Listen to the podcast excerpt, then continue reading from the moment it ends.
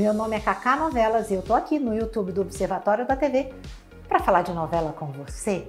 E hoje é Pega Pega. Sim, novela das sete da Rede Globo. A gente vai falar que os meninos lá, os ladrões, vão querer sabotar o hotel, é, só para ver se eles vão ser demitidos. Também vamos contar os mistérios de Madalena e Cristóvão, por que, que eles estão separados.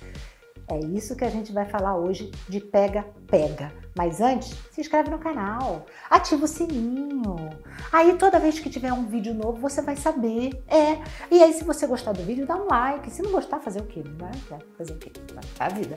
Mas é o seguinte: vamos falar da sabotagem que vai ter no hotel. A gente sabe que o Malagueta, Aguinaldo, Júlio e Sandra Helena estão desesperados. Eles roubaram dinheiro, mas eles não podem usar. Embora a Sandra Helena anda comprando umas bolsinhas de marca, ando dando um mole ali que tá difícil, viu? Tá difícil. Mas aí eles têm uma grande ideia. Hum, que é o quê? Que é sabotar o hotel num dia de festa. Eles combinam, né? Até o Júlio aceita de cara. A Sandra Helena fala: Nossa, você vai aceitar assim de cara? Sabotar o hotel? Eles combinam um é, mexe no computador, né, para não terem muita comunicação. O Júlio vai lá e afrouxa o lustre do hotel. E aí é isso que acontece, né? Só que no meio da festa tem um desfile lá, uma exposição de um carrão. E o lustre enorme, gigante, cai em cima desse carro, gente. Cai em cima desse carro. O Júlio fica arrependido porque ele fala: não era para cair o lustre inteiro, era para cair metade aquele rolo todo. O Júlio fica totalmente decepcionado, estava com medo de matar alguma pessoa. Mas por que, que eles sabotaram o hotel? É simples, porque eles querem que o Eric venda o hotel. Para quê? Para eles serem mandados embora e poderem curtir a vida, né? Foi por isso que eles fizeram isso. Mas depois desse acidente, a Sabine, que é sócia do Eric, vai falar: aí ó, aí ó, a gente tem que vender esse hotel. Esse hotel só dá prejuízo. Só que o Eric, ele quer investir no hotel, né?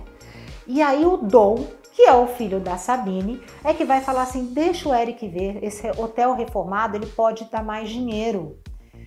O Eric, gente, ele vai vender a casa dele para reformar o Carioca Palace. É. Pra azar de quem? Dos quatro ladrões que fizeram tudo isso não adiantou nada, nada. O Júlio vai ficar tão revoltado que ele vai querer devolver a mala. É. Só que aí os meninos vão falar: calma, calma, não devolve ainda, vai ser um rolo danado. Agora, a gente falou do Dom, né? O Dom aqui com a Sabine.